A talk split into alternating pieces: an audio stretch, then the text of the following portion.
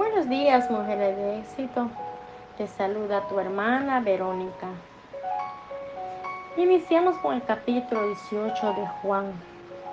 Este capítulo inicia con el arresto de Jesús.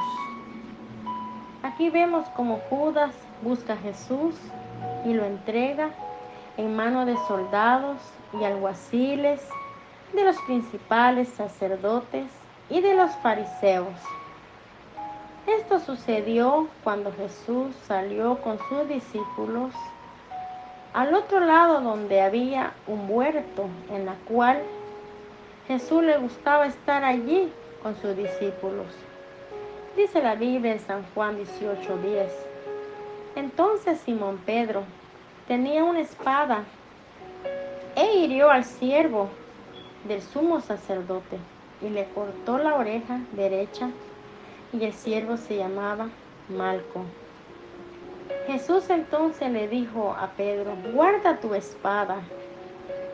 Podemos ver el carácter de Pedro intentando de impedir el arresto de Jesús. Jesús le dijo a Pedro, la copa que el Padre me ha dado, ¿no la he de beber? Impresionante las palabras de Jesús. Él venía a cumplir una misión a esta tierra. Después de ser arrestado, fue presentado, juzgado y azotado por la compañía de soldados y los alguaciles de los judíos.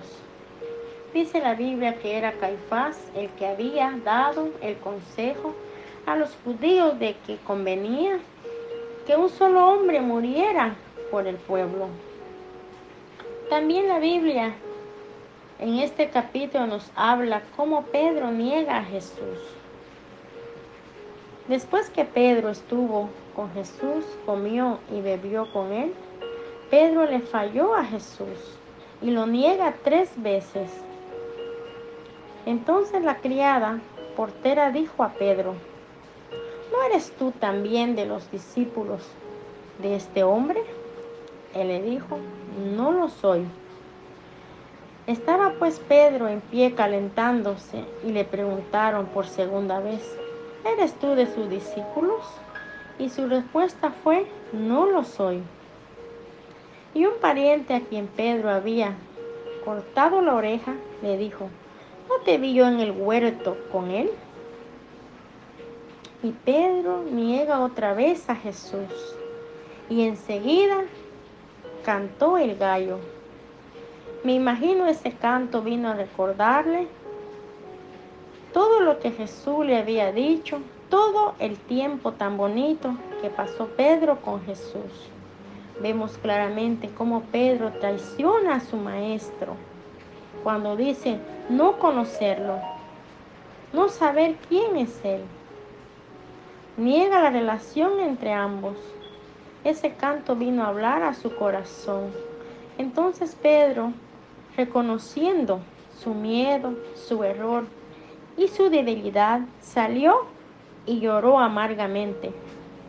Dice la Biblia que sus lágrimas se convirtieron en dolor de arrepentimiento con deseo de pedir perdón.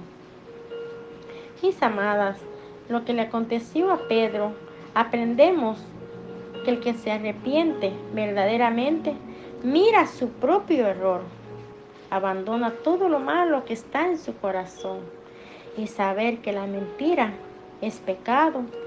Y esto te separa de Dios, mujeres de éxito. Es un gran ejemplo que hemos aprendido. Dios te bendiga, Dios te guarde.